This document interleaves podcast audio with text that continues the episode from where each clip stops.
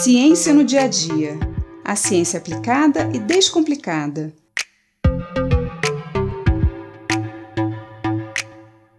Microscópios e telescópios são invenções maravilhosas que nos permitiram ver o mundo antes desconhecido, o mundo das coisas muito, muito pequenas e o mundo das coisas muito, muito distantes.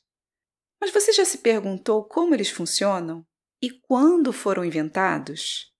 Bom, a palavra microscópio se origina do grego antigo, onde micro significa pequeno e escópio significa olhar, examinar, inspecionar. Já o radical tele do telescópio, também do grego antigo, significa longe, distante.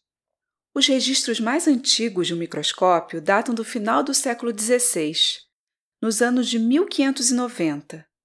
Não sabemos ao certo quem foi o real inventor do primeiro microscópio, mas os créditos dessa invenção são atribuídos a alguns fabricantes de óculos da região de Middelburg, na Holanda, como Hans Janssen e Hans Lippershey.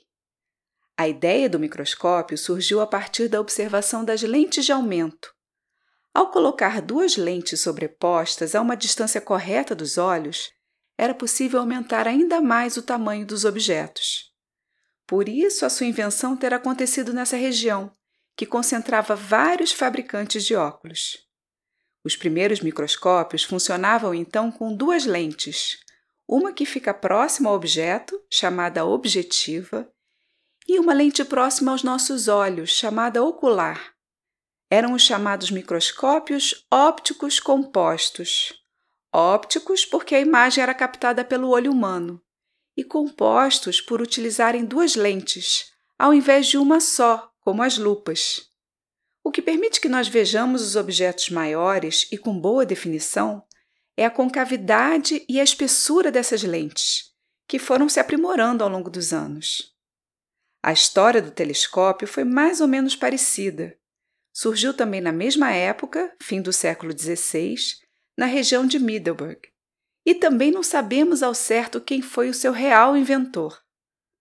Hans Lippershey, o fabricante de óculos que dizia ter sido o inventor do microscópio, também tentou patentear o telescópio em 1608, mas ele não conseguiu registrar a patente, porque outros fabricantes de óculos da mesma região também se apresentaram como seus inventores.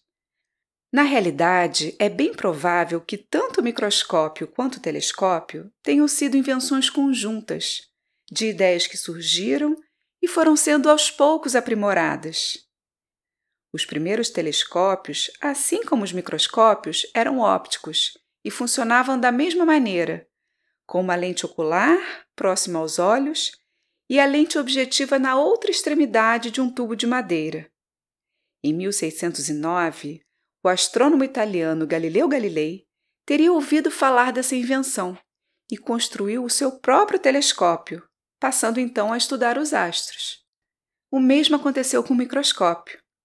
Galileu teria visto um em uma exposição em Roma em 1624 e aí construiu o seu próprio, chamando de occhiolino ou olhinho em italiano.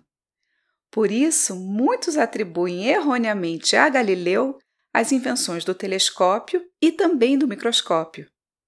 Em 1660, o naturalista inglês Robert Hooke publicou o livro Micrografia, com uma série de desenhos de espécimes vistos no microscópio, como insetos e folhas.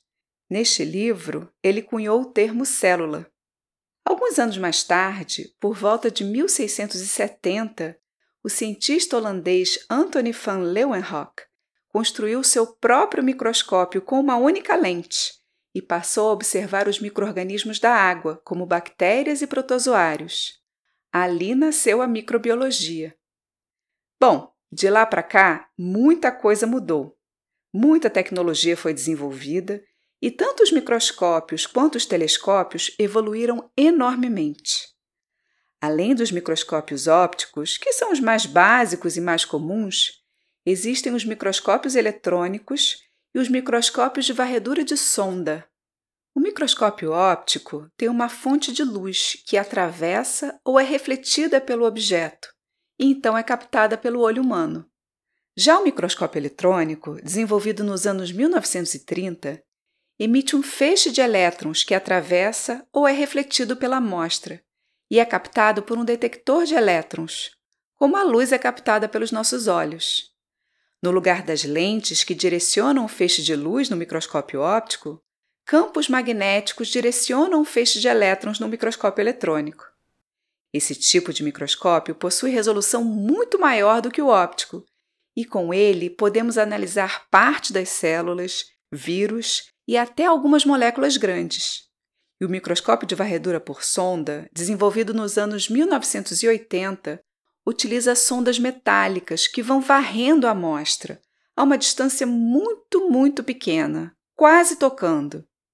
Essas sondas emitem uma corrente elétrica e assim vão trocando elétrons com os átomos da amostra. Esses elétrons liberados pela amostra são captados pelo aparelho, que gera então a imagem que observamos numa tela.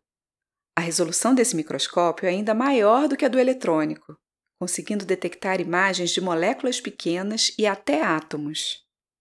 Os primeiros telescópios, também ópticos, eram do tipo refrator, com duas lentes, uma ocular e uma objetiva. São o que chamamos de luneta.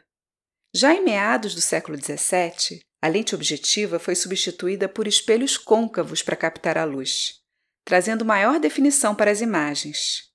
O primeiro telescópio com espelhos, chamado refletor, foi construído pelo físico inglês Isaac Newton em 1668.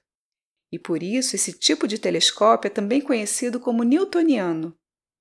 Existem também os radiotelescópios, que ao invés de captarem a luz, captam ondas de rádio. São enormes antenas parabólicas com diâmetros de até 500 metros. Muitos corpos celestes produzem radiação nessa frequência e por isso podem ser observados e estudados através desses equipamentos. Além dos telescópios localizados em observatórios na superfície da Terra, existem aqueles acoplados a satélites, que produzem imagens muito mais definidas, sem interferência de nuvens, da poluição ou da luz artificial que a Terra emite. Um dos maiores e mais conhecidos telescópios espaciais é o Hubble, lançado em 1990 e ainda em operação. O Hubble é um telescópio refletor, com um espelho de aproximadamente 2,5 metros e meio de diâmetro. Ele tem a capacidade de captar a radiação em toda a faixa da luz visível, chegando até o ultravioleta e o infravermelho próximo. Já o telescópio James Webb, lançado recentemente em dezembro de 2021, capta a radiação em comprimentos de ondas maiores, na faixa do infravermelho extremo. Ele tem como missão estudar a formação das primeiras galáxias e a evolução das estrelas e dos planetas. Toda essa tecnologia que desenvolvemos e que nos ajuda a conhecer melhor a vida e o universo, dos átomos e moléculas até as galáxias mais distantes, surgiu a partir de observações, de perguntas e de tentativas de responder a essas perguntas através de muitos testes e experimentos. E a cada conhecimento construído, foi possível dar um passo a mais. É assim que a ciência é feita passo a passo, levando a grandes invenções e descobertas. Eu sou Mariana Guinter, bióloga e professora da Universidade de Pernambuco, e esse foi mais um Ciência no Dia a Dia.